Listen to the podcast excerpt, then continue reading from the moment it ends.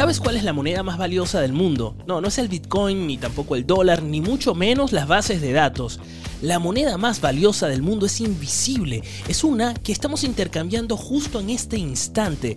Se aloja en el servidor más potente del mundo que es nuestro cerebro. La moneda más valiosa del planeta en este instante es la atención. Esta moneda configura lo que se conoce hoy en día como la economía de la atención.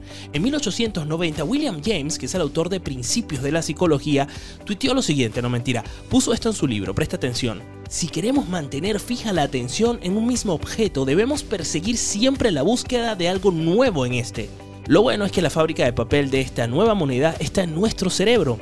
Soy Ricardo Miranda y te invito a invertir tu atención en el GoCamp, que arranca este lunes 20 de junio con cupos limitados.